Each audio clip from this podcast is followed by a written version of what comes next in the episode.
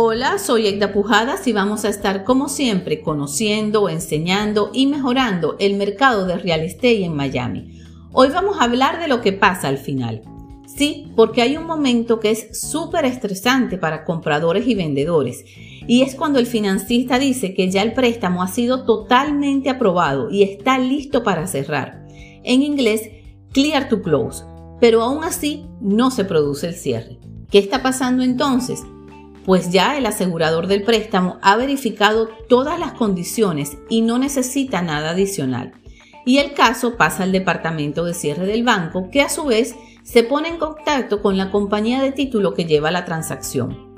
Ambos trabajan juntos para terminar de balancear los números e incluir todos los pagos necesarios que forman parte de los gastos de cierre del comprador y del vendedor y que se ven reflejados en el documento de divulgación de cierre, conocido en inglés como Closing Disclosure.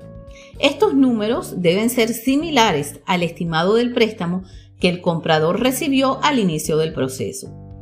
Cuando ya ambas partes están de acuerdo en los cálculos finales, el financista está listo para enviar el paquete de cierre a la compañía de título, quien puede entonces indicar al comprador que transfiera los fondos que se necesitan aparte del préstamo y agendar el día y la hora del cierre, el cual debería coincidir con la fecha ofrecida en el contrato de compra. Ya listos para el cierre, es importante que tanto el vendedor como el comprador firmen todos los documentos necesarios. Entre los documentos que firma el comprador están todos los compromisos y notificaciones del préstamo, el closing disclosure y la documentación requerida por la compañía del seguro del título.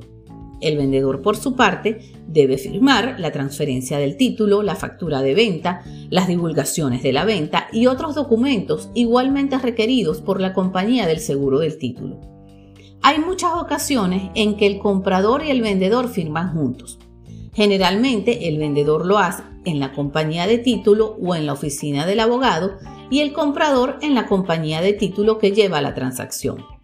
En el caso de que el cierre sea virtual, a través de sistemas de notarización remota, es importante verificar con antelación si el banco que está gestionando el financiamiento aprueba este tipo de cierre.